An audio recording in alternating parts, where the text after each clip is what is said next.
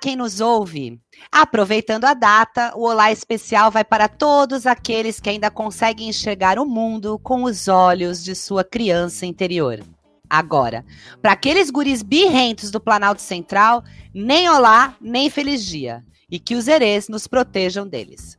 Olá, meus colegas de suíte. Olá, olá. A minha criança tá morrendo queimada, viu? Tá meio triste, mas tudo bem. E você, André? Olá, pessoal, tudo bem? Um olá especial para todos os moradores de Santos, a cidade com o maior público feminino do estado de São Paulo e que nós temos 16 candidatos, todos homens e apenas dois negros. Que representatividade! Cris, conta pra gente o que, que anda rodando aí na nossa terra plana. Galeria Terra Plana.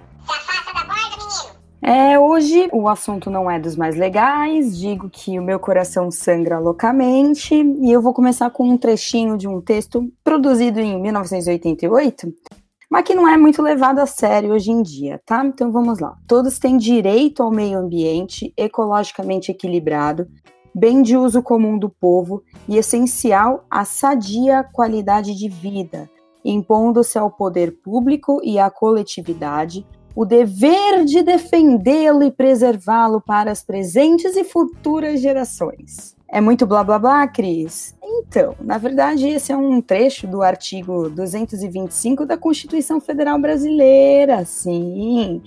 E como bióloga, e acima de tudo, grande admiradora e amante da natureza, falarei sobre a tal revogação pelo cara que mais odeia o meio ambiente. Porque não é possível. O cara deve odiar muito. Sim, estamos falando do atual ministro do Meio Ambiente, Ricardo Salles. Esse espécime que deveria ser excluído da nossa espécie, né? E nesse momento eu gostaria muitíssimo de ter o superpoder da seringueira e apagar como uma borracha gigante pessoas que fazem desserviço para a nossa população brasileira, como este imbecil. Ele revogou leis que protegem manguezais e restingas no nosso país e vocês fazem ideia para o quê? Ah, claro, né? Esse cara que está fazendo muito bem o seu trabalho, que ele sempre deixou muito claro que era acabar com a natureza no Brasil, quer fomentar os tais empreendimentos imobiliários nas áreas que são protegidas. Porque pouco prédio aqui é bobagem, né? Mas por que, que eu tô tão indignada? Então vamos lá, pessoas. O manguezal, que popularmente muitos conhecem como uma área feia, fedorenta e que muitos acham que só serve para jogar lixo, na real tem inúmeras funções importantíssimas e que interferem na nossa vida diariamente, como por exemplo, ele funciona como um grande filtro, fazendo reciclagem de nutrientes, por isso cheiro forte porque ele está produzindo gás natural. Inclusive, as raízes da vegetação presente no mangue detêm toneladas e toneladas de lixo que são jogados no mar, seja propositalmente, pelo tiozinho da Polo, ou não. Ah, pensa no filezinho de peixe que você come, ou do camarão, ou até mesmo a lagosta que você consumiu no final de semana. Sim, é uma homenagem a vocês, meus companheiros de suíte. Então, todos esses animais que eu falei aqui e muitos outros nascem no mangue. O mangue ele é conhecido mundialmente como berçário natural. Então, todos esses animais eles nascem no mangue, porque ele é uma área riquíssima em nutrientes e protegida. E isso, novamente, pelo tipo de vegetação presente nele. As espécies marinhas procuram essa área para ter os seus filhotes. Somente marinha? Não, queridos.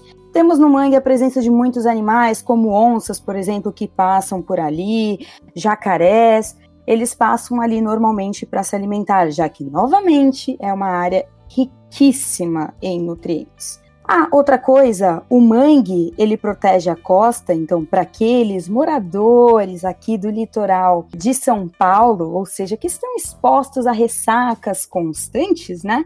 Quem protege a gente de ressacas muito piores é o mangue, tá? É essa vegetação característica. Não só o mangue, tá?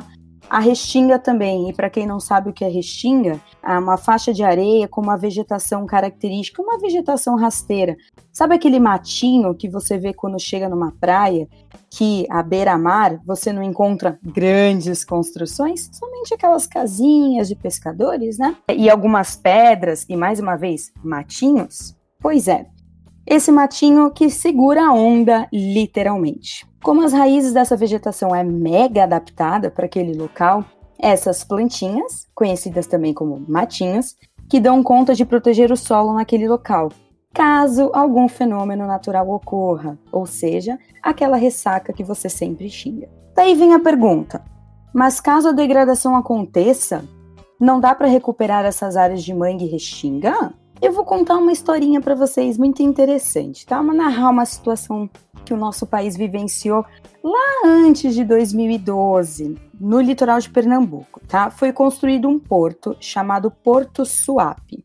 Após a construção desse porto, houve um aumento significativo no número de ataques de tubarões. Sim, aquele que já foi mostrado como, nossa, o bicho terrível e que na verdade ele tem muito medo da gente. A gente não faz parte da cadeia alimentar dele. É, só para vocês terem uma ideia, a quantidade de vítimas fatais na região Nordeste vem aumentando cada vez mais. Inclusive, a mídia, assim como muitos, colocaram os tubarões como vilões mas apenas poucos biólogos, né, poucos cidadãos resolveram tentar entender o que realmente estava acontecendo ali. Para a implementação, então, para que o porto fosse construído ali naquela área, houve o desvio da desembocadura, então sim, da queda de rios, fazendo com que tubarões cabeças chatas, conhecidos também como os grandes lixeiros do mar, eles migrassem desse espaço o qual era um importante habitat para essa espécie. Sim, a sua casa. Pois é, era a casa dos tubarões. O porto ele foi construído em cima de um manguezal, área de alimentação de muitos animais, inclusive dessa espécie de tubarões que anda atacando nessa região. O aumento da intensidade do tráfico marítimo foi tamanho naquela região que acabou atraindo outras espécies de tubarões para essas áreas costeiras, porque os indivíduos, né, esses animais, acabam seguindo as embarcações, além de estimular a agressividade desses animais. Além disso, o que aconteceu naquela região? Dejetos dos navios são jogados ao mar, atraindo mais tubarões para a região do porto, que posteriormente segue as correntes para a praia, aquela praia que todo mundo vai visitar porque é linda, maravilhosa. E aí o bicho volta a ser um grande vilão e não você que colaborou com tudo isso. Então, assim como nos outros dias, eu poderia passar aqui horas e horas trazendo inúmeras consequências desse ato contra a natureza. Mas a dor que sinto, primeiro, ao ver, ouvir e ler sobre as inúmeras tragédias que vêm acontecendo nos nossos ecossistemas nacionais me fere de tal maneira que fico aqui pensando: o que deixaremos de legado para os nossos descendentes? Além de nenhum lugar para se proteger do sol escaldante e cada vez mais frequente, lembrando que aqui em São Paulo, na cidade de São Paulo, nós atingimos aí um recorde, né? De o dia mais quente neste período, há mais de 50 anos, desde que começaram as medições de temperaturas na cidade e cada vez mais frequente, né, esse sol escaldante, e também fica a minha incapacidade e a vergonha por não ter feito mais. Para vocês do futuro que estão nos ouvindo, deixamos as cores da natureza apenas nas fotografias e nas variedades de lápis de colorir, tintas e giz de cera. A gente tem um ministro do meio ambiente que odeia o meio ambiente. Ministério da Mulher, comandado pela Damares, que odeia pessoas diferentes a gente tem um ministro da educação que acredita que ser homossexual é uma escolha e isso acontece porque você é maltratado pela família. A gente tem o ministro da Justiça, que a primeira coisa que ele faz é criar um dossiê contra as pessoas, de certa forma, acabando com a democracia e chamando as pessoas de antifascistas. A gente tem uma ministra da Agricultura que automaticamente coloca na nossa mesa diversos agrotóxicos e ainda pede para acabar com o guia de comida, de certa forma, saudável para acrescentar nesse guia alimentos ultraprocessados. Eu me sinto no Strange Things, só que daquela parte do mundo invertido, onde tem o devorador de mentes. E eu acredito que esse devorador de mentes já exerceu a função, principalmente com alguns ministros do Bolsonaro, que não é possível. Deve ter alguma coisa estranha com esses ministros e principalmente na escolha, da forma como ela é feita. Lembrando que lá no início a maioria dos ministros foram escolhidos de forma técnica. Eu fico pensando exatamente qual era a técnica necessária para se transformar em um ministro do Bolsonaro. Enfim, fica aqui minha indignação. Mas é só ver o maestro que comanda o coro que você começa a entender um pouco melhor como é que a banda toca, né? Isso seu tio do Zap não mostra. E mais uma vez o Ministério da Educação anuncia um novo convite ao ringue. Dessa vez, no formato de uma nova política de educação especial, anunciada no último dia 30, que tem como expectativa ampliar o atendimento educacional especializado a estudantes com deficiência, transtornos globais do desenvolvimento e altas habilidades ou superdotação. E eu nem vou me ater ao final desse enunciado, porque meu tempo é escasso para isso, mas eu já coloco a primeira pulga atrás da orelha de vocês como medir altas habilidades em um cenário múltiplo e de constantes mudanças como o que vivemos. A proposta despertou a fúria bipolar, que, na verdade, não tem conseguido propriamente adormecer nos últimos tempos. De um lado, pesquisadores, entre eles, inclusive, deficientes que vivenciaram a expectativa da educação inclusiva, nascida em 2008 que mostram quantitativa e qualitativamente os malefícios causados pela negação das singularidades.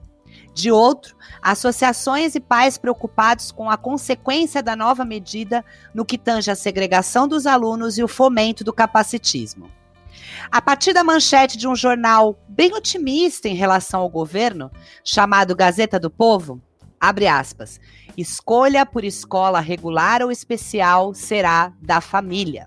A gente pode entender mais facilmente o medo dessas famílias que indagam se terá sentido prático ou se será a desculpa perfeita para as instituições de ensino, principalmente as particulares, sugerirem gentilmente que a criança seja matriculada em uma escola mais apta, competente, etc. Mas há também que se entender o ponto de vista da primeira turma, e eu farei uso do livro A Menina Repetente de Anete Abramovics para elucidar essa questão. Abre aspas. Uma escola democrática não é apenas aquela que recebe a todos. Em certa medida, até o exército faz. Mas sim aquela que acolhe as diferenças e, mais do que isso, produz o diferente. Fecha aspas. Há ainda mais combate nesse episódio, cujos protagonistas, em sua eterna mescla entre heróis e vilões, são os professores. E não há como aderir ao grupo dos sobrecarregados por uma política de inclusão que nunca teve de fato seus subsídios saídos do papel, ou ao grupo dos que acreditam que o ideal pode sobrepor o real. Quando a questão é educação, não há como armos nessa eterna dicotomia. E como educadora, o que eu posso expressar é a vivência. Se a escola é a emulação do formato micro, onde se forma para o formato macro, que é a sociedade, é necessário que as diferenças estejam ali presentes para que se aprenda a respeitá-las. Eu sou de uma geração que viveu as classes especiais. Mais uma vez, nas palavras Janete, abre aspas, local que se define como lugar dos deficitários, incompetentes, problemáticos, fecha aspas. Ou seja, verdadeiros depósitos segregadores dos ditos padrões normais. Também vivi, como mãe, a fase de adaptação da inclusão e a rejeitei em muitos momentos, de forma egoísta, quando relatos de minhas filhas me faziam crer que elas e suas professoras não estavam aptas a lidar com aquela situação. Então me formei professora e dei aula para autistas, alunos com síndrome de Down, deficiente visual, hiperativos e dislexos. Assim uma sobrecarga. Eu preparo aulas diferentes para a mesma turma, provas diferentes, metodologias diferentes e nunca ganhei mais por isso. Apenas experiência e realização, que são conceitos muito pouco úteis na nossa realidade extremamente pragmática. Eu não tive nenhuma formação inclusiva na faculdade. A pouca que eu tive, busquei alternativas oferecidas gratuitamente e por interesse pessoal. Eu não posso dizer que fiz a diferença na vida desses adolescentes, mas eu sei que eles fizeram na vida dos demais alunos que eu formei, e muita. Mas a inclusão verdadeira ainda precisa de muito investimento. Eu sei disso porque eu vi na prática o que funciona e o que falta. Não dá agora para jogar algo suja fora junto com a criança.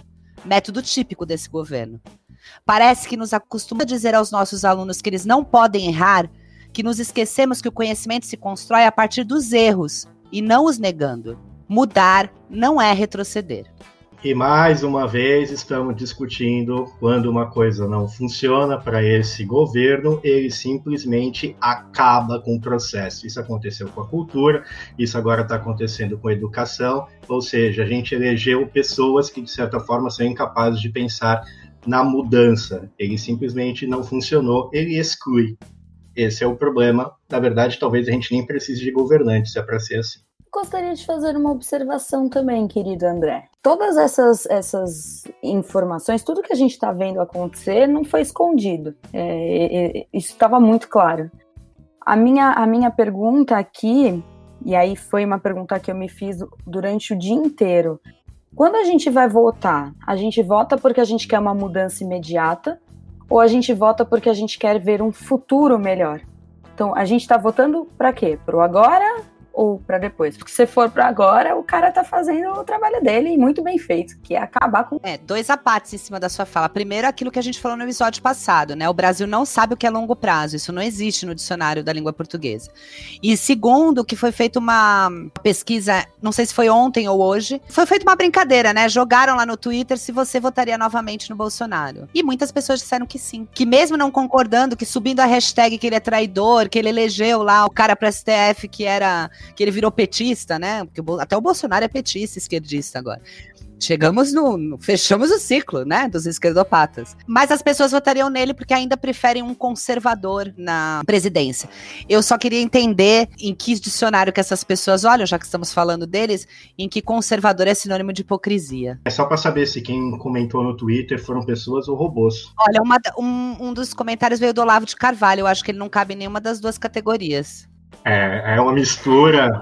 Enfim, não vale a pena falar aqui, não, porque senão vai não ficar muito. Muito bem, mas hoje a gente chamou um pessoal legal aqui para falar sobre arte. E um pessoal, porque hoje são duas convidadas. Ou seja, isso aqui não é mais uma homenagem nem uma suruba, isso aqui é praticamente o harém do André. E para falar sobre arte está aqui hoje Lívia Buendia e a tão aguardada Maristela Gamba.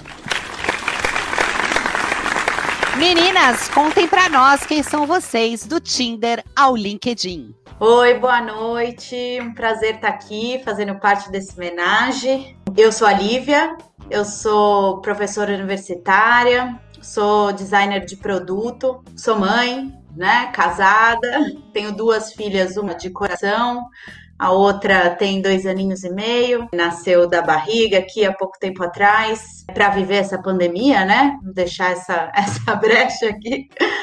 E eu tenho uma, além dessa, né, sou professora universitária na área de design de produto, também gosto muito dessa pesquisa na área ambiental, né? Tenho meu mestrado, ele foi feito estudando aí justamente os impactos da indústria de marcenaria que é a área onde eu atuo, né? Trabalho com design de imobiliário há muito tempo e quis investigar um pouco mais aí sobre os impactos dessa indústria. Então, é também um assunto que me interessa muito aí no programa. Oi, gente, sou Maristela. Sou difícil, né, se apresentar, mas vou resumir assim duas coisas. Sou mãe e professora, duas coisas bem difíceis de ser na vida. É lógico, né? Sou, sou designer também adoro arte, né? Acho que é por isso que eu tô aqui, né? De certa forma. Sou muito ligada também com a questão da, da, sustentabilidade, né? Não trabalho com isso, mas é uma área de interesse, um, um, estilo de vida, né? Que a gente tenta mudar a cada dia com pequenas atitudes aí que de alguma forma interfiram aí no ambiente, porque eu acho que é isso que eu desejo aí, né? Que é mais arte e mais ambiente vivo, né? Diante aí do que a Cris já apresentou para gente, né? Tá bem difícil. Então, resumindo, é um pouquinho, né? Sou professora em escola técnica na universidade também. E adoro o que eu faço. É isso, gente. Não sei. Maristela gosta tanto de arte, gente, que ela transforma os móveis da casa dela em objetos de decoração da, do corpo, assim, brinco, colar, pulseira, pendrive vira um colar, uma cortina vira uma camiseta. Estou convivendo com ela para vocês, é fantástico isso. Ela disse que não, que ela comprou numa loja, mas eu tenho certeza que aquela blusa era uma cortina e que aquele colar era um pendrive. Ninguém me tira isso da cabeça. Vamos começar aqui com o nosso disparador. Quer se defender, Marcelo? Quero, lógico. Acontece que a arte é uma interpretação, né, do que você enxerga dali, ela tá posta para ser interpretada. E é isso que é muito bom, tá vendo? Meu, minhas peças como elas, ela não era uma cortina, mas se você vê, é uma cortina. É, o problema é a minha alma de designer de interiores. É isso. Matei a charada. Vamos começar com o nosso disparador e hoje a gente trouxe Ferreira Goulart para nossa suíte e tá aqui para vocês, meninas. Uma parte de mim almoça e janta, outra parte se espanta. Uma parte de mim é permanente, outra parte se sabe de repente. Uma parte de mim é só vertigem, outra parte linguagem. Traduzir-se uma parte na outra parte, que é uma questão de vida ou morte, será arte? A partir disso, o microfone é de vocês. É a arte, né? Lógico, com certeza será arte, sempre. Ferreira Goulart maravilhoso. Esse poema, inclusive, foi musicado, né, pelo Fagner. Na época que o Fagner tinha uma produção muito bacana também. A poesia já era arte, né? E ele transformou em música que também é uma outra forma de arte, né? E eu acho que é, é, é isso que é importante, porque foi é, é uma maneira, né, que o ser humano achou né, de expressar o que ele está sentindo, de se manifestar de alguma forma e até de trazer provocações aí sobre tudo que acontece com ele, sobre tudo que está à sua volta. Então, toda vez que a gente produz alguma coisa que de certa forma possibilita essa mobilização tudo, para mim é arte. Eu acho que a arte, né, ela é algo indefinido, né? A gente tem o, por exemplo, o Gombrich, que é um historiador de arte, fala que não existe definição para arte, justamente porque ela depende muito da interpretação do espectador, né? Então, o que, que é arte para algumas pessoas não vai ser arte para outras pessoas, né? Porque depende muito do, do contexto, de como aquela pessoa enxerga aquela manifestação que está à frente dela. E o que a gente costuma ver muito é que as pessoas esperam muito da arte, né? E esperam mostrar aquilo que elas queiram enxergar, né? E eu acho que esse é um grande conflito em relação às obras, porque essa briga já vem de longe, né? As, as belas artes para você cair aí nos movimentos modernos de arte que justamente brigavam com ah, então se eu não represento algo da maneira real, então não é arte. Se eu não uso a técnica específica, então não é arte, né? Eu não posso me expressar essa contestação faz parte né, do desenvolvimento da, da própria arte, né, de como ela é representada. Então, esse questionamento, que eu acho que vem muito mais forte aí com esses movimentos modernos aí no, no início do século XX, né, a gente falar do Picasso, por exemplo, que é um ícone, você olhar para uma obra abstrata dele e falar que aquilo é arte, né, porque realmente é, um, é uma maneira de olhar é, que é diferente para cada um. Então, por isso que ela acaba sendo algo que a gente sente. A arte não é para se explicar, ela é algo para se sentir, ela vem complementar né, as nossas emoções e confrontar com a nossa realidade. Então, acho que esse poema aí do, do, Ferreira Goulart traz muito essa questão, né? Esse confronto, esse conflito e essa discussão que a arte vem trazer para gente. Antes de passar para a primeira pergunta, duas, dois pontos, né? Primeiro que na filosofia a gente estuda a arte pela estética, e estética significa sensação. Né? Então é muito mais a sensação do que a interpretação. E segundo, tem um episódio muito interessante. Meu irmão escreve muita poesia, muita. E muitas vezes eu lia e falava assim: Mas o que você quis dizer com isso? Ele falou: Não tenho que explicar. A poesia não se explica, é o que eu senti no momento. E eu sempre escrevi bastante crônica, e um dia eu escrevi uma poesia, onde eu estava muito triste, eu escrevi, coloquei lá no, no Facebook, e ele falou assim: O que, que você quis dizer com aquela poesia? Eu falei: Ah, ela é meio sem sentido, eu não sei exatamente. Ele falou: Foi a melhor poesia que você já escreveu, porque você passou uma sensação, você, cada um vai sentir de uma forma, não tem um sentido. E eu lembrei disso porque o Facebook traz as lembranças, e há poucos dias ela voltou. E eu sinto ela de uma forma completamente diferente de quando eu escrevi um ano atrás. Eu acho que esse poder camaleônico da arte também é muito interessante. Perguntas, galera? A minha pergunta é sobre a questão do gosto. A gente vive hoje uma ideia de que para que a arte possa existir de uma forma completa, ela precisa ser bonita, ela precisa ser inteligente e eu preciso gostar dela. Sendo que, de certa forma, gosto, cada um tem o seu. E quando eu implico com a arte por meio do meu gosto, e aí a gente vive hoje uma cultura do cancelamento, onde o meu objetivo é cancelar aquilo que de certa forma não bate com o meu gosto, sendo que a arte de certa forma é o olhar do artista, pouco importa se você gostou ou não, né? Ele coloca ali para você e você se identifica ou não com aquilo. Como é que vocês veem, por exemplo, essa questão de que a arte não é o belo e de que não é porque eu não gosto daquela arte que eu tenho que impedir que ela seja colocada para que os outros possam ter acesso? Como é que vocês veem a questão do boicote ou da censura à arte? Eu acho assim que a gente vive numa sociedade e, e, que as pessoas são muito egocêntricas, né? Elas parecem que a, as coisas estão em, em, girando ao redor delas. Então já começa esse, essa, esse ponto de partida, que a Lívia também já, já tocou nessa questão, de achar que aquilo só é verdadeiro, só deve ser reconhecido quando ela vai lá e autentica. Então, ah, isso é bonito. Então, ah, isso é arte. Aí o próximo quadro da galeria, ah, não, mas isso não é arte.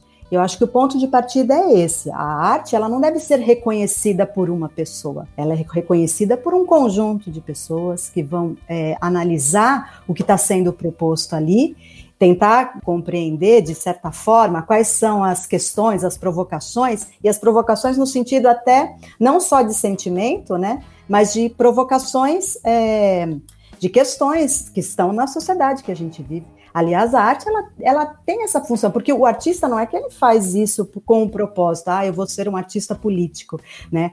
Essa sensibilidade e, o, e onde ele vive acaba que impulsiona as suas temáticas, as suas reflexões e a sua produção. Então, acho que o ponto de partida é, é você não é quem dita o que é arte ou não. Ela está ali posta para você apreciar, para você refletir e você não tem obrigação nenhuma de gostar. Aliás, o artista ele não tem essa pretensão. Muitos artistas querem vender a, a peça, mas eu acho que ele tem a pretensão muito maior de vender do que você gostar exatamente, né? Às vezes, nem todos, né? Lógico. Mas assim, é, isso não está ali para que a gente, de alguma forma, tenha que ter um reconhecimento geral. Agora, se houver uma reflexão, se houver uma questão é, sobre aquilo, e que gerando polêmica ou não, gerando boicote ou não, eu acho que tá, tá posto, tá, foi atingido, mais ou menos por aí. Depois a gente fala um pouco mais do boicote. Antes da Lívia continuar, eu queria só. Eu gosto de mandar beijos nesse programa, eu sou uma pessoa muito amorosa, então eu queria aproveitar a fala da Maristela para mandar um beijo pro Romero Brito, que deve estar muito triste com o vaso dele ainda quebrado nesse momento. Pode continuar. O Romero Brito saiu do Brasil porque era boicotado aqui, né? Esse é boicotado.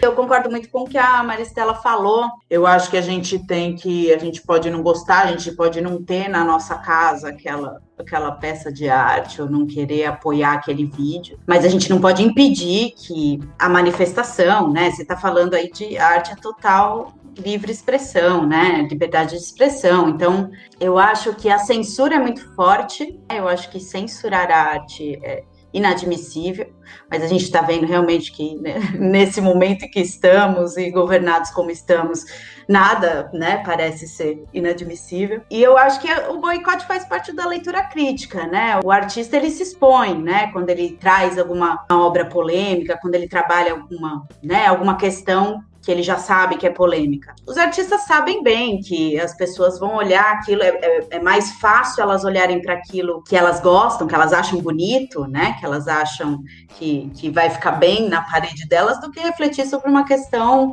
é, da sociedade, uma questão política, ou ver ou enxergar realmente aquilo que acontece, porque na verdade você tem também a arte, tem no papel importantíssimo de mostrar realidades que a gente não vê, é, a gente não vai questionar né, se o, o, o, Mickey da Disney, se ele parece um rato de verdade, né? Porque a mensagem que ele vem trazer é amiga. Mas se a gente questiona se uma arte é de verdade, se ela vai trazer alguma questão polêmica, ela vai confrontar você consigo mesmo, né? Mari, você queria acrescentar? Eu vi você meio. Primeiro, eu queria deixar bem claro, né, que a gente tem que fazer uma diferença muito grande entre o que é arte e o que é produto. E aí o produto a gente pode gostar ou não. No caso Romero Brito, eu não gosto dos produtos que ele faz, né? Não, não tem o meu estilo, não combina com a decoração da minha casa, tá? Agora. Você não gosta do produto, mas gosta da arte, ou você não gosta do produto e nem da arte? Não, Tô brincando, não precisa responder, não. Eu tô dando graças a Deus, porque se, a, se, ela gostasse do produto, eu corria o risco de eu vê-la com vestido Romero Brito na escola. E aí eu... eu acho que ele está fora do mercado de arte, né? Assim, ele não produz arte. Até, né, assim, pequeno adendo, porque a gente não vai falar, perder tempo falando do Romero Brito, mas assim, eu acho ele, de alguma forma, ele criou lá um, um estilo, lá, sei lá, se pode chamar de estilo, né? Mas isso virou um padrão, né? Ele é quase uma, um padrão de computador, que você vai lá e vai replicando, né? E Pode falar, Lívia, depois eu, eu continuo do boicote. É, né, é que você falou, o Romero Brito é polêmico, né? Ele sempre acaba trazendo. Porque assim, a gente hoje tem um padrão de quem define o que é arte são as galerias. E o Romero Brito é um cara que está nas galerias. Então, assim, até que ponto a galeria tem essa autonomia para definir o que, que é arte ou não? Sendo que a gente está colocando que a arte é algo que parte de diferentes pontos de vista. Então, não sei se eu excluiria totalmente o Romero Brito desse universo, né? E eu sempre gosto de colocar isso, porque bem ou mal o cara colocou, impregnou a marca dele, né?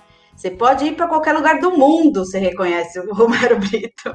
Então, é, é algo polêmico, né? E foram as galerias de arte que colocaram, e o público, claro, que aceitou né, a, a forma como ele representa que o colocou nesse patamar que ele está hoje. Mas eu acho assim que quando você vira uma marca, Aí é que tá, né? Eu reconheço, por isso que até falei, eu reconheço o que ele conseguiu criar. E respeito, lógico, profissionalmente, porque o cara conquistou o espaço dele. Mas a partir do momento que ele vira uma marca, eu acho que deixa de ter. Porque toda aquela coisa da expressão, da representação, do contexto, do, do protesto, de, de tudo que é inerente né, no, no artista, que aquilo que ele tem de mais necessário, aquela necessidade básica né, que ele precisa de alguma forma se manifestar, já não existe mais nele.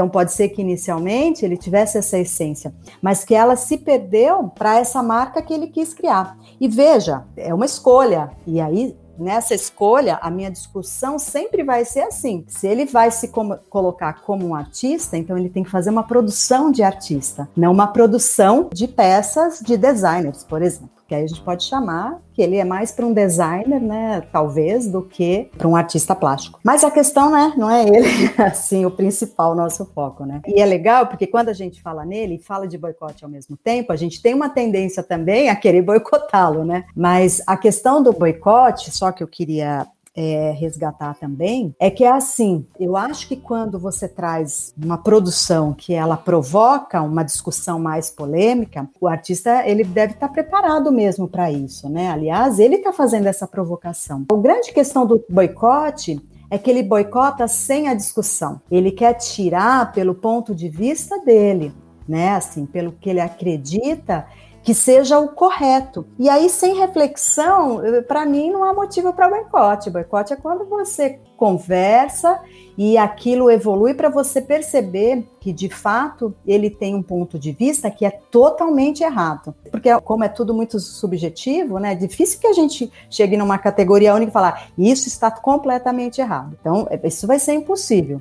Mas de repente, nessa discussão, a gente pode levantar questões e falar: pô, tudo bem, nem tudo está errado, mas esse ponto aqui ele é tão fora de contexto que eu acho que a gente deve boicotar. E normalmente, pelo menos o que a gente acompanha, né, assim, a gente não percebe isso. A gente vê o boicote por questões religiosas, questões tradicionais, pelo ponto de vista do que se configura a família. E aí vem sempre aquele discurso: ah, mas é porque isso não é apropriado para os meus filhos, que foi o que o deputado federal né, de Brasília quer aprovar lá. A lei já passou né, em primeira não sei nem se já foi, mas em primeira instância ela passou, mas aí ela foi barrada, né, para uma nova discussão. Porque ele fala que ele, ele quer censurar em Brasília que qualquer manifestação artística tem um contexto que envolva violência, sexo, e mais algumas questões lá que eu esqueci, né? Só que assim, como sendo prejudicial para os filhos. Eu me parece assim que quando você não discute com os seus filhos essas questões, elas podem ser prejudiciais.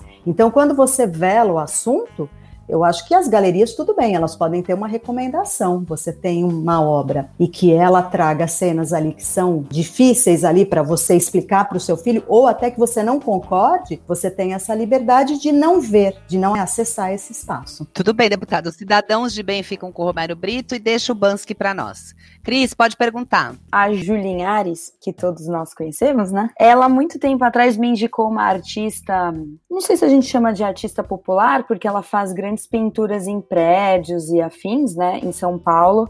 E uma das artes que ela fez bem recente mesmo e referente ao Outubro Rosa, né? Metade era um torso, né? Um, um tórax feminino, aonde um dos seios ela mostrava as glândulas tal e no outro era um seio normal com um mamilo. E ela foi boicotada, teve toda uma censura em cima da cancelamento. Então não, não sei se eu posso chamar de cancelamento porque a pintura ela é feita ao ar livre, né? E aí ela foi censurada e aí entra numa questão importante que eu, eu gostaria muito de, de, de ouvir a opinião de vocês vocês. Ela vem como artista fazer uma, como a Maristela, como, como a Lívia também já colocou, essa, essa questão do fomentar uma discussão e afins. E nesse momento, aonde a gente tem, vou falar da cidade da Baixa, na, na, cidade de Santos, tá? A gente teve um aumento significativo nos últimos anos de mulheres morrendo com por câncer de mama, né, em consequência do câncer de mama, uma pessoa que faz uma, uma arte dessa para a população ver, qual a importância disso quando a gente fala de massa, né? A gente está falando de uma pessoa que está dentro do ônibus, passando ali naquele local. Ai, para mim é, é, é, total, né?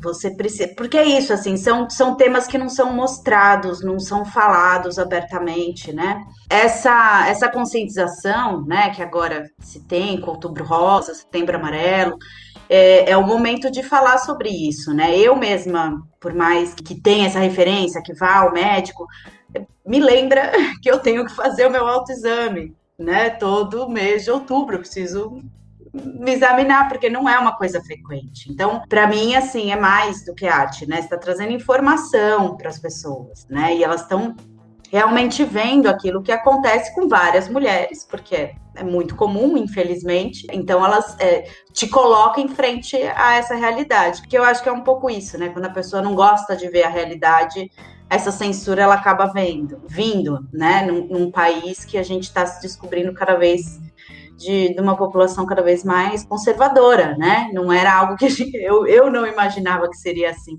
Essas pessoas vêm na contramão, né? A gente sabe que a gente está num momento de, de resistir, a arte está num momento de resistir, a gente tem toda, toda uma maré contra, né? Vindo aí com o governo e seus apoiadores. Então, eu acho que a gente só tem que continuar mostrando e continuar falando sobre isso.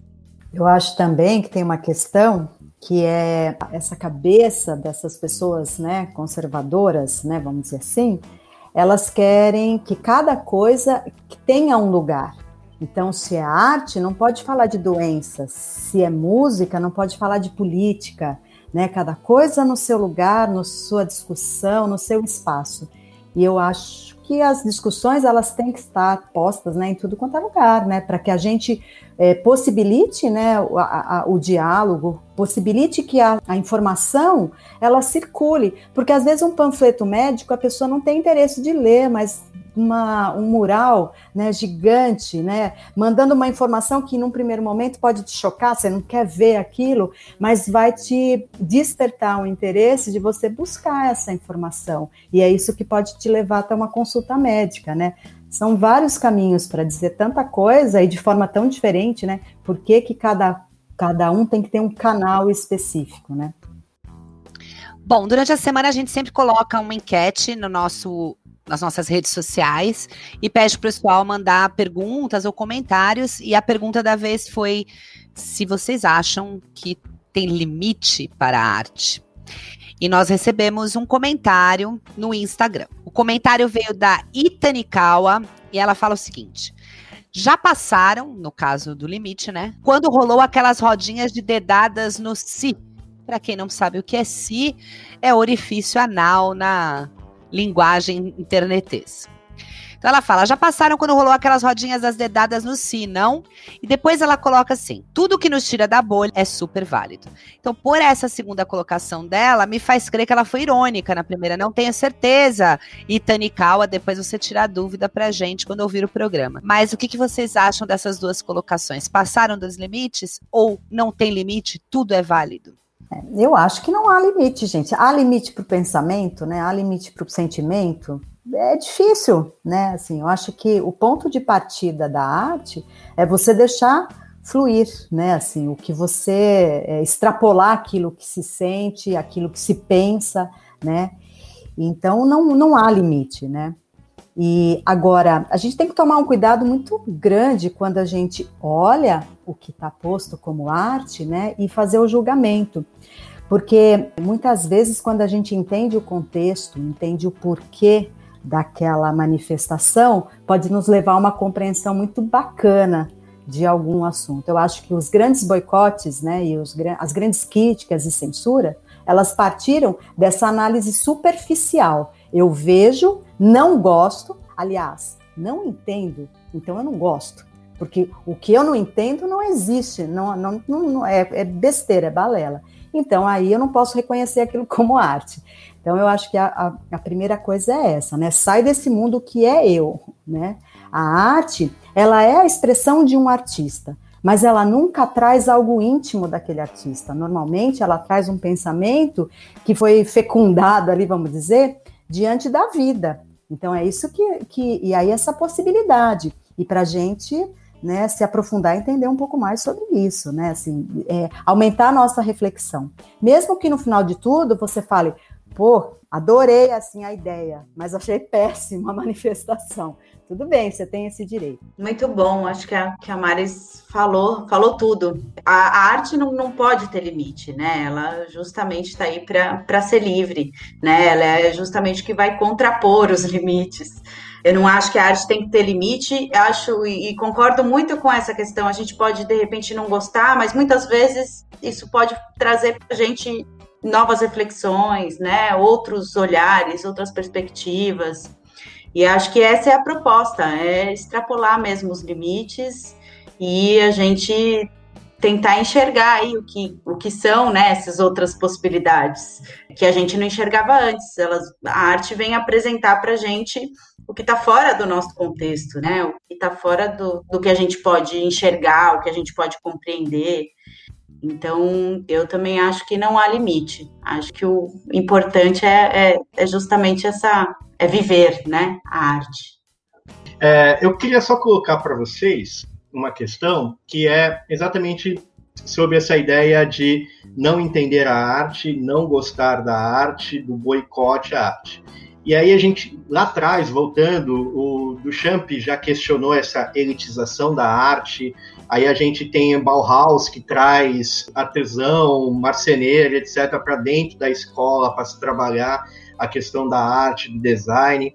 A arte ainda é elitizada? Se ela é elitizada, como é que a gente pode fazer para propiciar que mais pessoas tenham acesso a essa arte? que ela seja mais popular, ou se ela não for popular, mas mesmo a arte elitizada, que ela seja de acesso de forma mais fácil, que as pessoas tenham mais educação artística e não só para pintura, mas para dança, para música e assim por diante, e o quanto a escola faz parte desse processo. Eu sei que são muitas questões em cima disso, e eu ainda vou piorar um pouquinho mais, porque a Lívia, ela falou, quando ela fala da galeria, né? A galeria coloca o Romero Brito, a galeria pauta o que é arte, dá espaço, e acho que é muito, vai muito nisso que o André falou da elitização. Mais uma pergunta, tá? Se as manifestações fora das galerias, tipo hip hop, grafite e tal, são uma fuga e, de certa forma, uma popularização daquilo que o André colocou, né? Eu, sei que o contexto do André que as mais pessoas tenham acesso a essas obras da galeria. E aí, não tendo, será que essas outras demonstrações de arte são uma fuga? Se virem com esse monte de pergunta.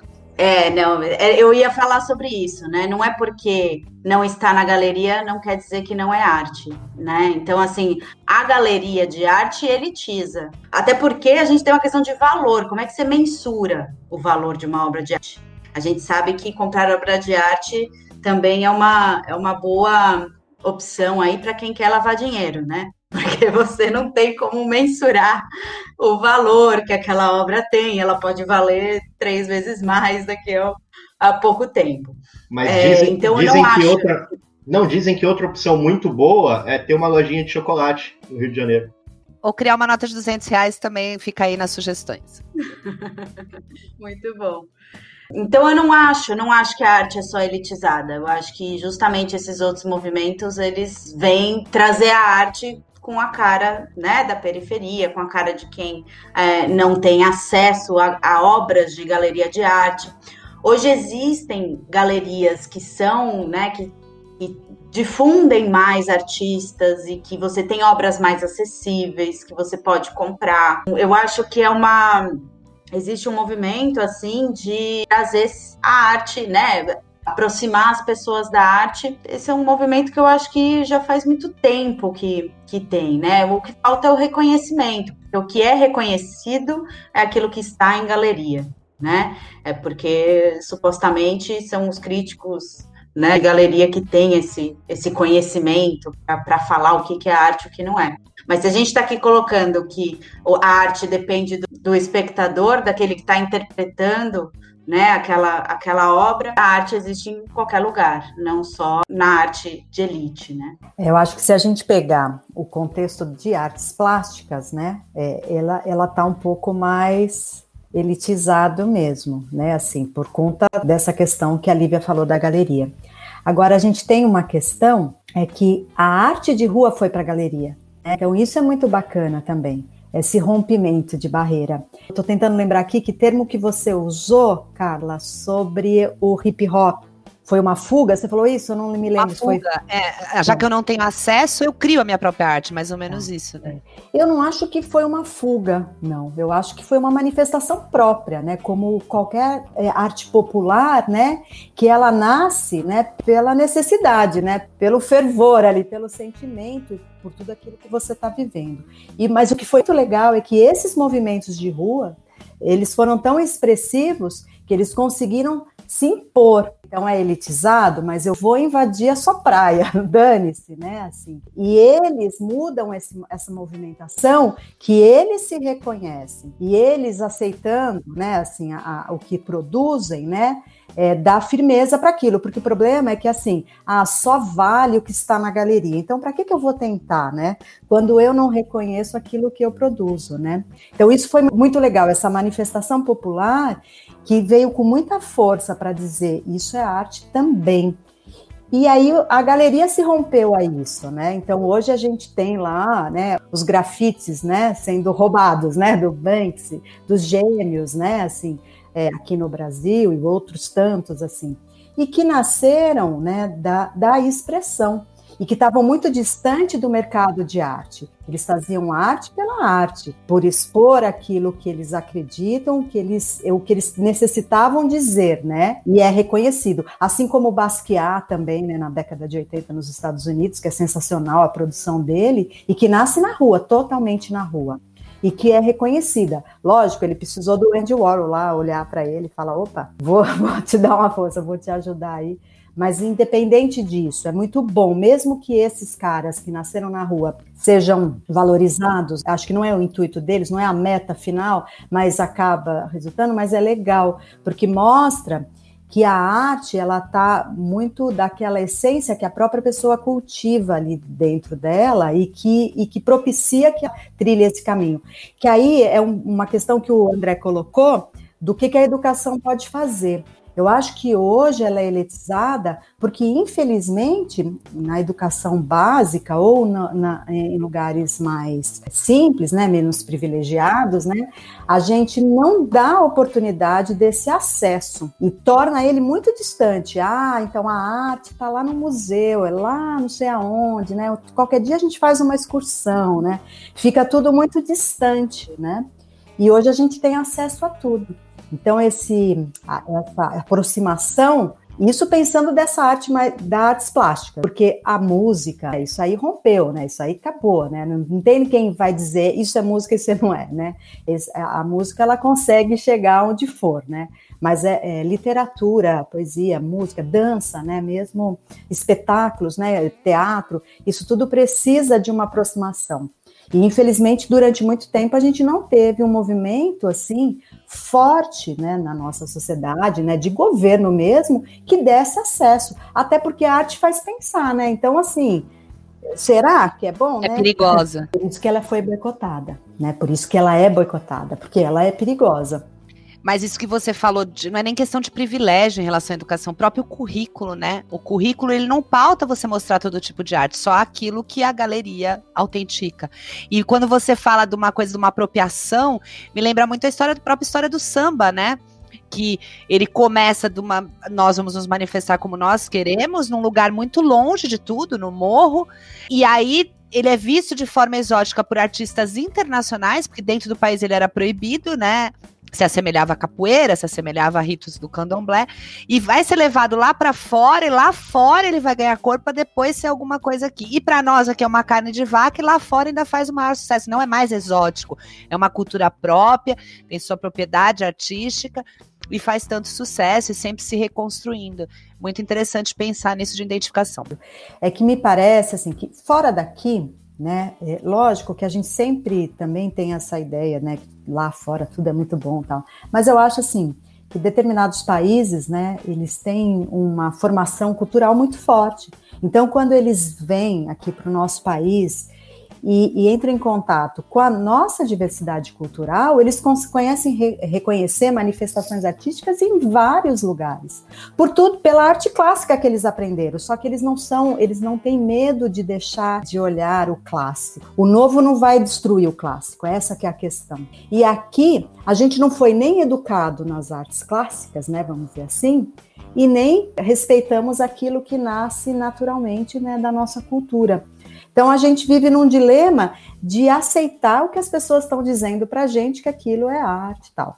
Mas lógico tem que passar por todas as aprovações para a gente ver se ela é decente, se ela é isso, se ela é aquilo. Então, difícil, né? Qual a importância da arte na formação do cidadão? Porque a nossa sociedade está muito preocupada em, ah, eu preciso formar o um indivíduo. É óbvio que é para o chão de fábrica, né? Mas ele precisa saber matemática, ele precisa saber o português, mas qual a importância da arte na formação desse indivíduo? Eu estou numa fase de literatura dos clássicos, né? Voltei a ler algumas coisas clássicas. Então, recentemente li 1984, aí fui ler Fahrenheit, acabei de ler ontem, né? De reler, e todos eles discutem o mesmo, a mesma questão, né? Admirável Mundo Novo. Todos eles discutem a mesma questão o abandono da parte de estudos, de compreensão ou de pensar arte, literatura, filosofia e etc, etc, etc, acreditando que, de certa forma, isso faz com que as pessoas sejam mais revoltadas, mais questionadoras, e isso não é bom para nenhum governo, né? Então, por exemplo, no Fahrenheit eles queimam livros. Então, se você tem livro em casa, a função do bombeiro é ir lá e queimar a sua casa com todos os livros. E, e aí é exatamente isso. Eu acho que o grande problema é, hoje em dia, que tipo de cidadão a gente está formando e que tipo de cidadão a gente vai formar no futuro. André, não, eu queria só dizer que, André, se você continuar com essas declarações, você está no limite para ter caçado a sua carteirinha de liberal, querido. Gostaria de dizer que eu ainda sou, assim como o Salles, do Partido Novo. Não me tiraram de lá. Eu acho que a formação, é, a arte é importante para a formação, porque eu acho que ela nos permite entender o que está acontecendo. Se a gente fizer é, um estudo né, na história, e se a gente ficar só olhando para a história da arte, a gente entende tudo o que aconteceu politicamente, socialmente, de comportamentos, porque a arte representou isso. E eu acho que ela continua fazendo isso. Que é óbvio que agora a gente não consegue enxergar é, claramente o, que está posto, porque a gente está muito próximo, né? Mas quando a gente se distanciar um pouquinho, a gente vai conseguir enxergar. Então, é, essa compreensão né, do que, dessa transformação do ser humano, eu acho que é o ponto de partida né, para a gente aprender arte, para a gente gostar de arte, para a gente estudar arte. E quando eu estou falando isso, não estou falando só das representações é, de visuais. As visuais, lógico, né, elas estão presentes em vários momentos da história e elas são fáceis de serem é, adquiridas no sentido que é olhar, né? Assim, diferente de um livro, né, como o André falou, né, do, por exemplo, do 1984, né, que ele, nossa, ele traz o que a gente está vivendo hoje, né? Assim, é muito visionário, né? O que o cara escreveu lá atrás, né? Uma coisa que eu acho muito legal nesse livro é quando o cara compra o caderno, né? E aí ele tem que escolher, esconder o caderno, porque ele não pode produzir nada. Olha como isso é, é, é, é, forte, né? Assim, além dele, ele não pode consumir nada em nenhum lugar e ele também não pode produzir nenhum tipo de conhecimento. E acho que, nesse sentido, a arte produz conhecimento, produz conhecimento do ser humano. E eu acho que a gente, se a gente não entende tudo que a gente viveu, por onde a gente passou, a gente não consegue evoluir. Então, nesse sentido, ela é uma formação holística quase, né? Assim, ela nos faz nos ver nos vários ângulos, né? E é legal porque me parece assim, né, com todo, com muito conteúdo, né, de forma interdisciplinar, vamos falar que nem professor, né? Mas nesse sentido, né? Ela é muito a partir de um quadro você pode conhecer vários aspectos, né, de uma sociedade, de, ou de uma pessoa em si, de um acontecimento em si, né? Se a gente pegar o Guernica, né, de Picasso, pô, uma baita aula, né, sobre a, a história, né, sobre a Espanha especificamente, né, sobre o governo de Franco, sei lá, é muita coisa ali envolvida, né, e, e que é importante e através de uma pintura, né, com uma simbologia riquíssima. É, a arte tem, é, na verdade, ela desenvolve o pensamento crítico, que é isso que a gente está falando, né? Que não parece interessante para uma parte aí, né, do, do, governo, do mercado. E é justamente isso, a gente refletir sobre a história, sobre questões sociais, né? Sobre questões que são mais delicadas, você fazer com que o, que, com que a, o aluno, né? É, seja colocado entre esses, é, é, seja colocado no centro desse debate, que ele consiga analisar visões diferentes através da, da reflexão que ele faz sobre as diferentes formas de arte, né? Não só visuais. E o, a gente ainda tem um modelo de educação, né? E a gente discute bastante isso, porque ele é, vem com uma capa aí de, de modernizado, mas a gente ainda, é, a nossa educação não mudou do que era na Revolução Industrial, né? A gente continua educando para o mercado. E aí eu acho que a arte, ela entra como uma função né, de educar para si mesmo, para você poder viver com os outros, né? Educar para você ser melhor em sociedade, você ter um, um olhar mais colaborativo, você lembrar de tudo que passou, que não é só o momento de hoje. Então, o que, o que se questiona é realmente isso, né? A gente vê, vê as artes sumindo, né? O conhecimento sobre sobre arte sendo desconsiderado, sendo como algo extracurricular, quando deveria ser um, ensino fundamental, né? Que, que, a gente convivesse e conhecesse ao longo de todo o, o nosso ensino fundamental, médio, né? É, uma, é um conhecimento básico justamente porque forma pensadores, né? E não robozinhos para para viver no mercado e atuar no mercado. E uma coisa que é interessante, né, que assim, o mercado, ele quer pessoas criativas. E aí, como que a gente forma pessoas criativas, né? Se você só está ditando regrinhas, né, a serem seguidas, né? Então, qual é a mágica aí de você transformar? É a crítica, né? É o, é o estudo, o pensamento crítico que te, que te possibilita pensar diferente. Porque se você não tem crítica, você vai pensar igual. É aí, mercado. É isso que você vai ganhar. Os robozinhos para reprodução, né? No Twitter é bom. É, ô, Cris, eu vou te fazer uma proposta aqui no ar para a gente pegar o quadro A Origem do Mundo do Courbet é, e fazer essa interdisciplinaridade. E vocês que estão nos ouvindo maiores de 18 anos, joguem no Google. Maiores de 18, para depois dizer que foi a host do podcast que mandou ver essa obscenidade. Hein? É, eu queria fazer uma pergunta para vocês, que é o seguinte: tem uma frase do Nietzsche que fala: a arte existe para que a realidade não nos destrua. E essa pergunta que eu vou fazer para vocês, nós fizemos para Carla Dias no nosso episódio 2, nós fizemos para o Marcão no episódio sobre literatura, e é um contraponto com essa frase do Nietzsche. Parece que a arte está cada vez, a realidade, aliás, está cada vez mais presente na arte, principalmente nos momentos difíceis. Então a gente tem uma arte fantástica no período das ditaduras, não só no Brasil, né, como fora. A gente tem uma produção artística fantástica nos períodos de crise. Então a pergunta é para vocês. Mais uma vez perguntamos: vocês acham que as crises, as dificuldades, o excesso de conservadorismo, o próprio fascismo, ele inspira o artista? É uma maneira do artista conseguir se posicionar? E aí eu vou acrescentar, ele não foge da realidade, né? Ele sucumbe a ela de certa forma ou ele consegue remodelá-la? Nossa, que pergunta difícil, né? Eu acho que é, a arte tem essa, essa questão de falar sobre o que não é falado, né? Então, ao mesmo tempo, ela também tá ali trazendo questões que são reais, né? Tentando acordar para questões reais. Por isso que é uma pergunta difícil, né? Vou te dar um exemplo. Quando a gente escreve, quem gosta de escrever, por exemplo, é, a Cris ainda falou isso, né? A gente escreve com raiva do que está acontecendo ao nosso redor, mas é uma forma da gente sentir que está pondo para fora essa raiva, que está chamando os outros para dar atenção para aquilo. Assim, não é possível que só eu vejo isso. Então, dessa forma, a arte ela é uma fuga para uma realidade que está te apavorando. Mas, de outra maneira, eu podia estar tá aqui fazendo dancinha pro TikTok, ao invés de estar tá fazendo um podcast falando de assuntos polêmicos. E nessa dancinha eu podia ter alguma expressão artística que estaria. Não, não, André, não, nem, nem idealiza, André.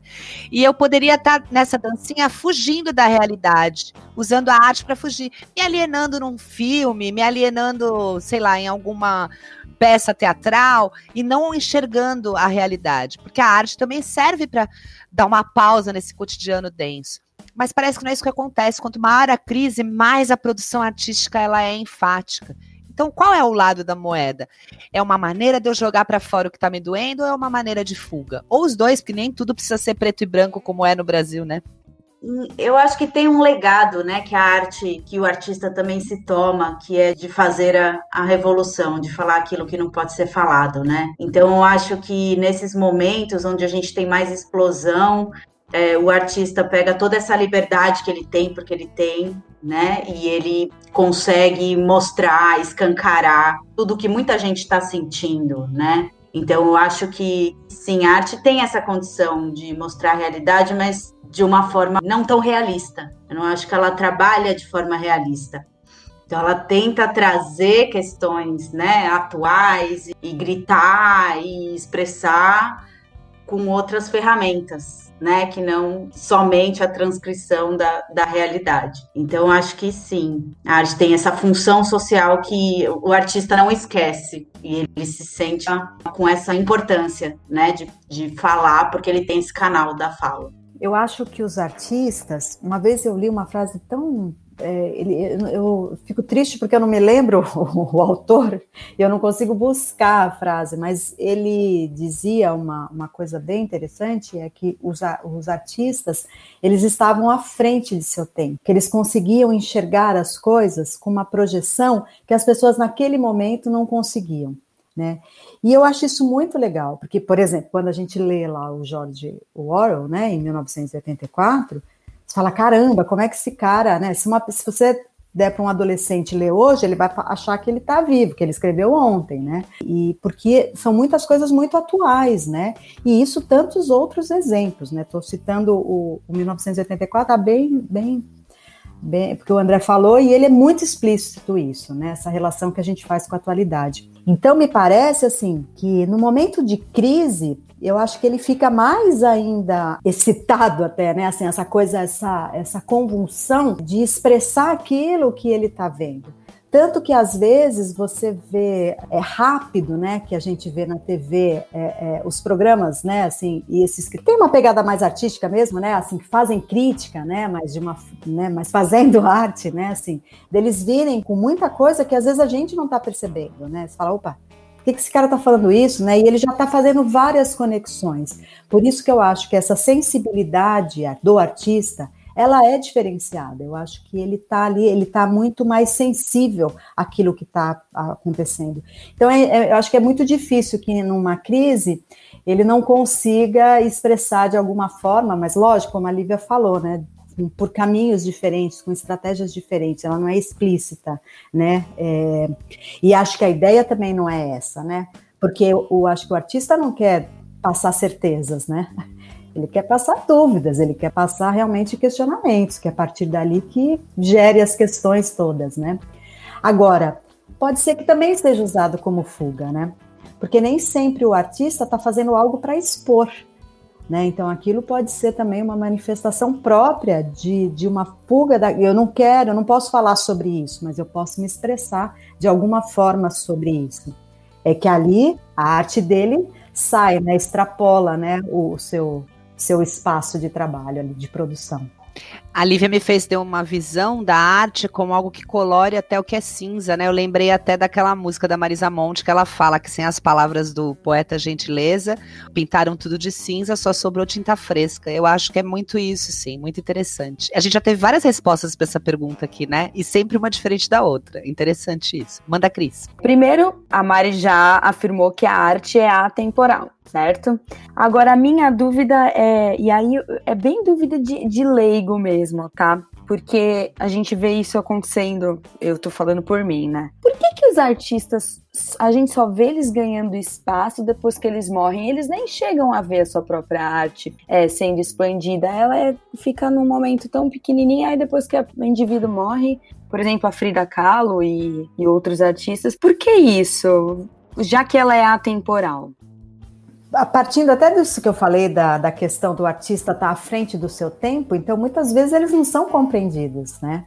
É você pensar, sei lá, no, dos caras, né, de sair lá no Renascimento, onde você tem um, um, conceito do que é belo, um conceito de uma técnica de produzir, né, uma pintura, por exemplo, e de repente, tempos depois, vem lá o cubismo, né, o surrealismo, qualquer movimento que venha depois, né, eles demoram a ser é, compreendidos, né, porque eles estão à frente, né. Eu acho que a produção deles, embora seja atemporal, no momento que ela acontece, né, ela ainda gera muito mais discussão. E aí eu acho que a partir do momento que ela gera essa discussão, vão sendo construídos esses novos conceitos, né? E aí vão se percebendo, talvez, essa, essa qualidade dessa produção, dessa manifestação. Porque num primeiro momento, tudo que é diferente, ele tem uma rejeição imediata, porque a gente está muito acostumado, né, àquele tipo de produção, né? Imagina, é, é, muito legal porque ao longo de toda a história, todos os artistas eles começam de uma forma tradicional e aí eles vão sendo subversíveis, né? Eu estou tentando lembrar um nome de um pintor do início do Renascimento, em que a, o padrão era que se pintasse de frente, que não se mostrasse o corpo da pessoa. E aí ele começa nas pinturas, e as pessoas sempre olhando para frente. E ele começa a pintar as pessoas olhando para o lado. E o questionamento é assim: o que, que esse cara está fazendo? Para onde ele está olhando, né? Por que, que ele não está olhando para o pintor, né? Então são pequenas mudanças que é óbvio que quando a gente olha depois da história, isso está compactado, né? Então você fala, ah lá, em 200 anos teve essa evolução. Então parece que foi rápido. Mas eu acho que é um pouco isso, dessas mudanças desses artistas, que eles vão olhando para aquilo que todo mundo está vendo, mas expressando coisas completamente diferentes, e que no primeiro momento causa uma estranheza e uma rejeição imediata. E aí aquilo tem que ser construído ali porque você tem que convencer, né, vamos dizer assim, né, que aquilo é uma possibilidade também. Mas é atemporal. Hoje em dia, o mercado de arte, por conta das galerias, né, e dos críticos e tal, tem muito artista que hoje é rico vivo, né? Mas se a gente pegar toda a história da arte aí, a gente vai ter a, a obra muito mais respeitada depois, né, do que ela acontece. E mesmo se a gente pegar a música, porque a gente está falando bastante da arte né, na, na, na, pintura, né, nas artes plásticas em geral, mas se a gente pegar a música também, tem muita gente produzindo coisas maravilhosas aí. E que durante muito tempo foi muito difícil, porque é como se eles também tivessem um mercado de arte lá que elegesse os principais. Mas esses eram eleitos não pela sua qualidade, mas pelo aquilo que vendia mais, porque aquilo que era interessante vender. Né? E hoje a gente, com os aplicativos de música, né, a gente tem essa possibilidade de muita gente dar voz aí às suas composições maravilhosas, né, e conseguir realmente o seu lugar aí no mercado ainda vivo, né, ou ainda jovem, né, o cara quer fazer sucesso. Aí quando ele desiste lá, depois lá quando ele tá velho, que nem ressuscitaram agora o Belchior, o Belchior morreu esquecidão lá. Ele era, tudo bem, muito louco, mas assim, o Belchior ficou anos no, no ostracismo, sem ninguém falar dele, né, agora ele virou ícone, todo mundo regrava, tá sampleado em tudo tudo quanto é lugar, né? Assim, ele virou marca, ele virou. Mas era isso que, era isso que eu ia colocar para a fala da Lívia. Será que também não tem isso de expectativa? Então, quer dizer, enquanto a pessoa está viva, quando você passa a entender a obra dela, você fica esperando sempre mais. Talvez por isso o Beatles seja um sucesso até hoje, né? Porque se morreu, se desfez, não nessa ordem. E aí você fica sempre na expectativa de que pode ser melhor, de que pode ser melhor, e quando acaba, você fica com aquele legado. Então aí você super valoriza aquilo. É só morrer um artista da música que você vai ver que todo mundo baixa a discografia da pessoa. Quer dizer, é, tem umas exceções, né? Se, se a Joelma e o Chimbinha morrer, não vou baixar a discografia. Essa questão da temporalidade, eu acho que é porque os discursos, assim, eles se repetem na história, né? Então, de alguma forma, os artistas, eles se encontram. É, aquele artista do Renascimento vai acabar se encontrando aqui com o artista moderno, com o artista contemporâneo, no discurso que ele faz, né? É, e aí nas diversas formas de representar se a gente não, se a gente for analisar, né, quando você começa a estudar história, você vê que muita coisa ainda não mudou, né? Apesar da gente achar que a gente vive num, num mundo moderno, a gente está vivenciando agora a era das cavernas, né? De volta.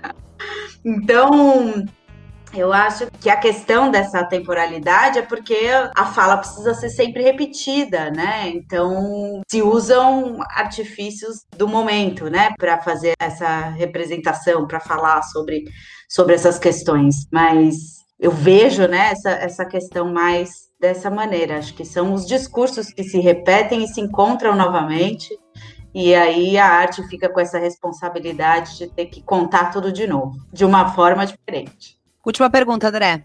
Antes de fazer a, a pergunta, é, você que está escutando esse podcast, comenta aí. Eu gostaria de ver Carlinha no TikTok batendo o cabelo igual a Joelma. E aí ela grava um TikTok, a gente tem que chegar a 100 comentários. E a gente grava o TikTok com a Carlinha e aí publica no. É capaz do bagulho dar certo, Carla, tu tá lascada. Não, vocês estavam comentando. Eu não vou comentar nada. Eu vou, vou tá passar bom. em brancas nuvens. Diz que quando. Cala a boca, Leonardo. Diz que até o editor aqui, ó. Quando você dá ibope, as coisas fomentam, né? Assim, então eu vou passar em brancas nuvens. E por falar nessa de o artista ser lembrado lá na frente, porque muitas vezes a gente não está preparado né, para a arte naquele momento, ou para entender a arte naquele momento, eu queria só mandar um recadinho para o Mário Frias. A sua interpretação, cara, foi show. É que o pessoal não está entendendo, sabe? Não está preparado para entender o que você disse.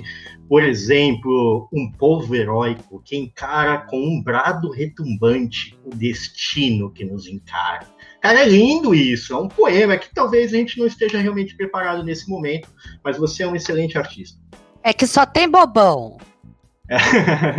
minha, minha última pergunta para vocês, professoras, que colocam arte em tudo aquilo que vocês fazem, que vivenciam arte, que compartilham arte, etc. Não sei se eu sou muito pessimista, mas será que existe realmente possibilidade da arte ser interpretada de uma forma que as pessoas entendam principalmente a importância dela para questionamento, para vivência, para as possibilidades de, de manifestações, principalmente, como a gente colocou no caso específico das pessoas que não têm acesso à arte, mas que aproveitam para criar sua própria arte, porque vem a necessidade de se manifestar, de colocar a sua cultura para que outras pessoas possam ter acesso. Em dois anos ainda que nos restam, será que a gente consegue mudar alguma coisa ou a gente tem que esperar sei lá, eu estou muito pessimista, gente. Eu acho que a gente tem que trazer perto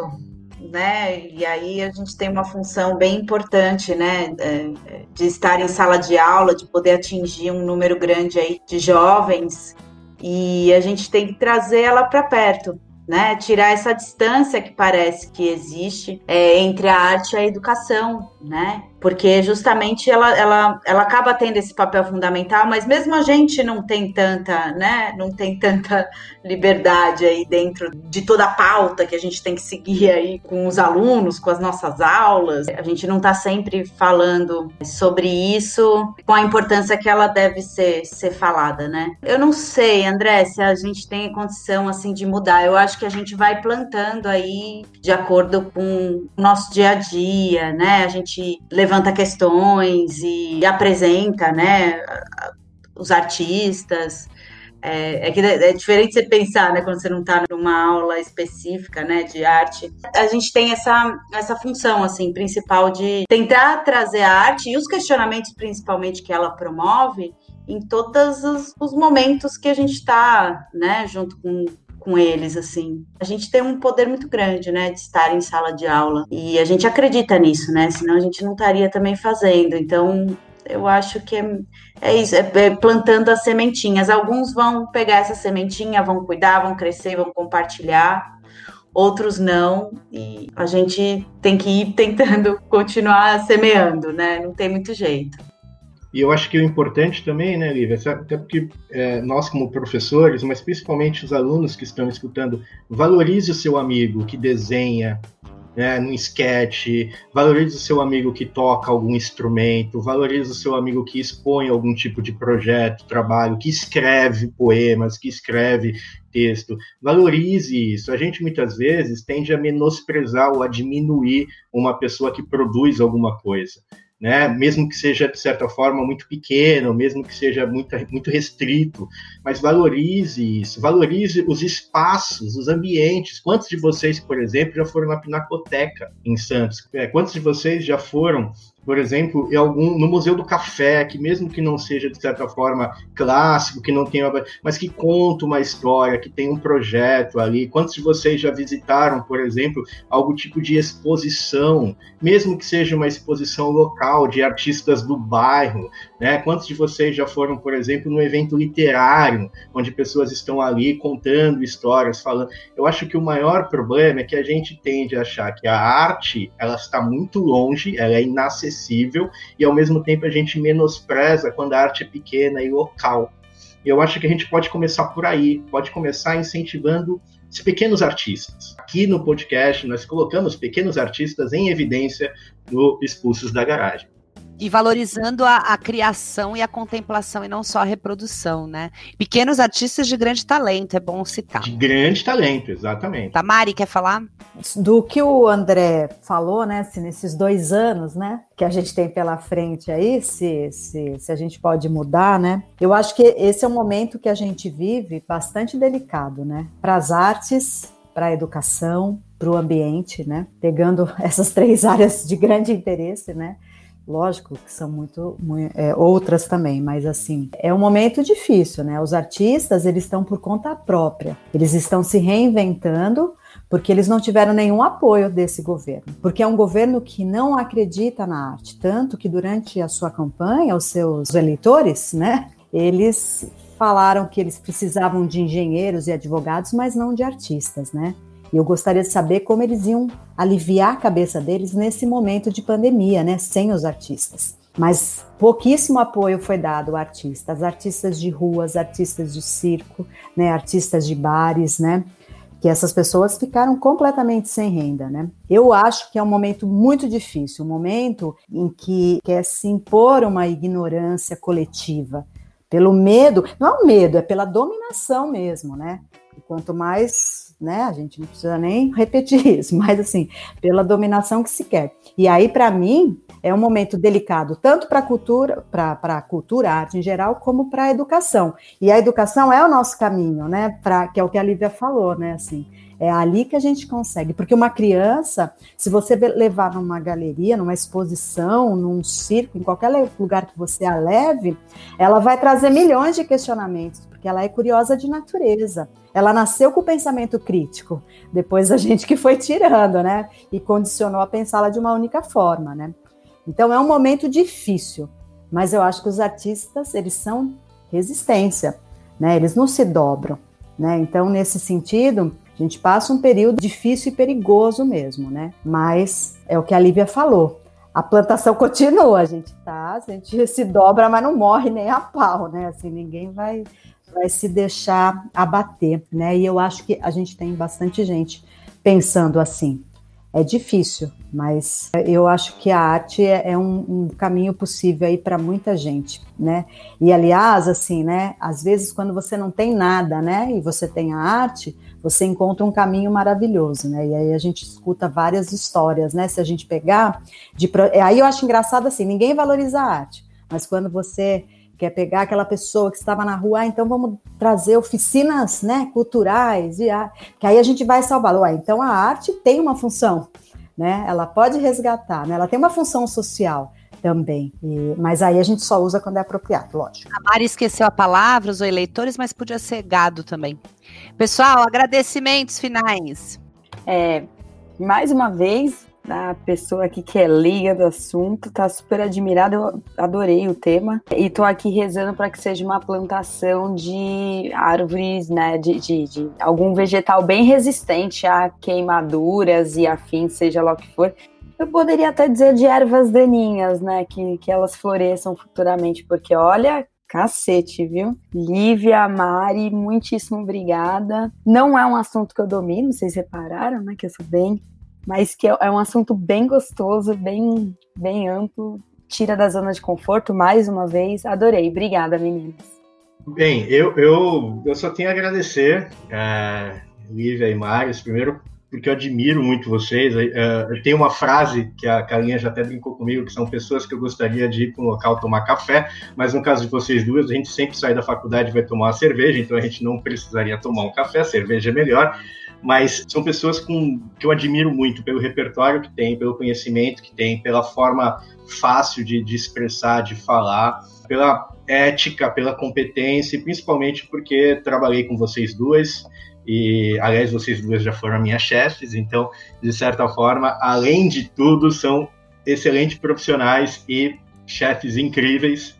É, e eu sou só, agradecimento e, e admiração por vocês duas passar o contato do Alcoólicos Anônimos para os três, né? Porque se eles vão tomar cerveja todo dia depois da faculdade, é bom sempre ter no bolso.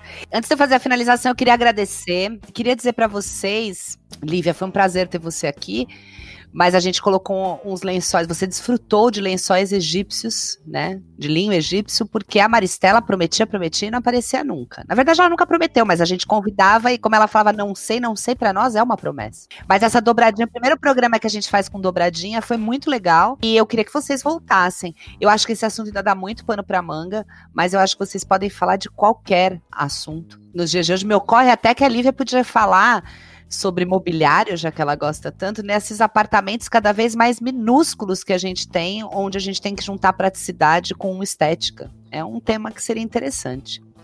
E a Maristela pode falar de qualquer coisa, né, minha gente? Porque ela vem toda nervosinha e aí ela começa a falar e você fica aqui babando. Se faz de humilde. É. Ai, gente. Se faz de morta para comer o si do coveiro. Bom, Queria agradecer vocês de todo o coração. Espero realmente que vocês voltem. Queria dizer que se não durar dois anos esse governo, eu danço o cavalo manco da Joelma. Mas não é esse o ponto. Vamos para nossa finalização. A gente trouxe para finalizar Titãs.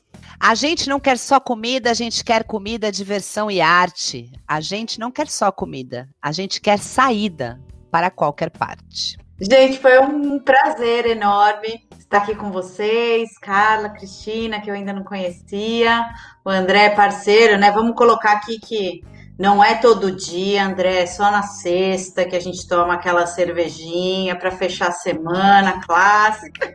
Eu sou uma mãe de, de família, é, tenho a minha bebezinha aqui para cuidar. É, mas, gente, foi um, foi um prazer enorme participar ao lado aí da minha grande amiga também, Maristela, com as quais eu também sempre fico é, paro para ouvir, né? Sempre aprendo muito com ela. E podem contar comigo aí na, nas próximas que vocês tiverem. Ai, ó, também amei. Aprendo muito com vocês também, viu? Eu sempre acho que eu tenho muito mais a aprender do que falar, mas, né, em geral, eu, eu não gosto muito mesmo de falar. Não sei em sala de aula, que eu falo pra caramba, e aqui em casa, que a galera reclama, mas Normalmente eu acho que eu tenho mais a ouvir do que falar. Mas fico muito feliz de ter participado aqui. É um assunto que eu gosto, né? Muito mesmo, assim. É, tem muita coisa para dizer mesmo, né? É muito difícil a gente conseguir dar conta, né, de tudo, né, de arte, assim, e a gente não deu conta nem de um pequeno aspecto, né, se a gente fosse falar só do boicote, a gente podia passar o programa todo, assim como todos os outros pontos, né, que surgiram aqui. Então, fico muito feliz de ter participado. Muito obrigada pelo convite. Adoro esses três, né?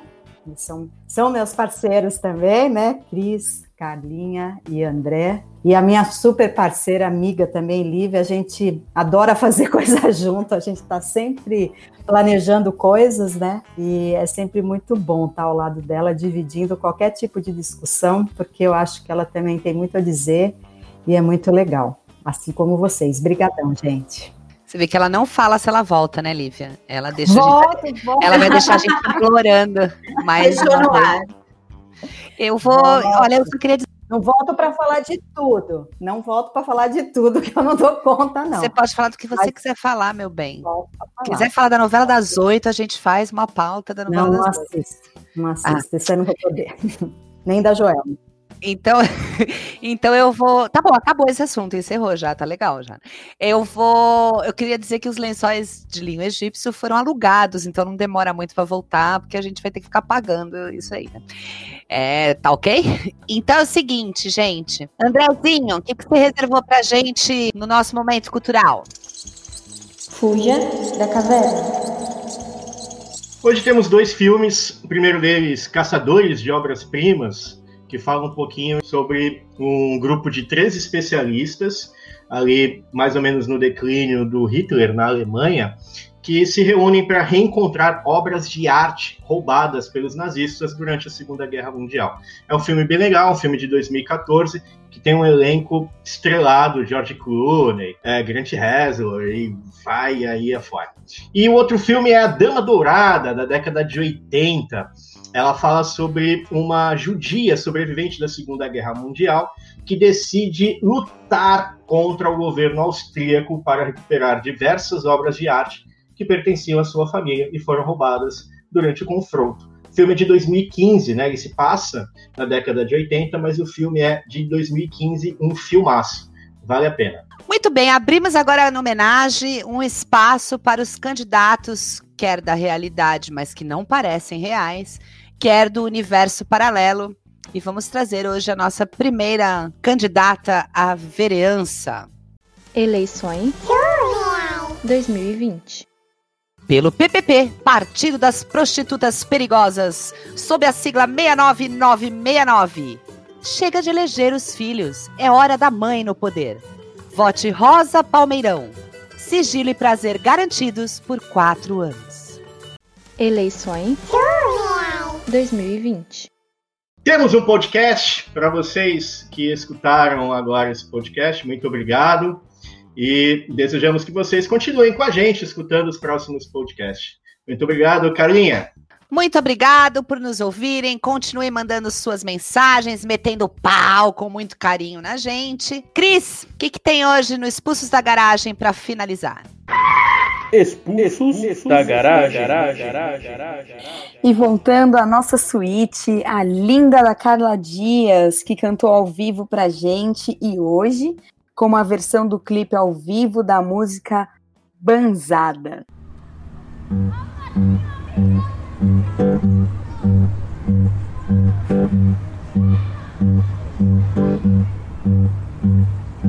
Como pode a linda folha se soltar do galho e no chão cair? Já dizia o poeta que as folhas servem para nos instruir a cair sem alarde, sem deixar de sorrir. Como pode a nuvem leve carregar consigo o grito de um trovão? Mesmo espessa e escura ter a semelhança de um algodão. Como pode a estrela não temer a escuridão? Como pode um abraço a dor diluir? Como pode o arco-íris o céu colorir? Como pode um rio se transformar em mar? Como pode um coração não se cansar de amar? Como pode um palhaço não ser tão feliz? Como pode um sorriso transformar o dia de alguém? Como pode a solidão não querer companhia? Ser feliz sem precisar de mais ninguém.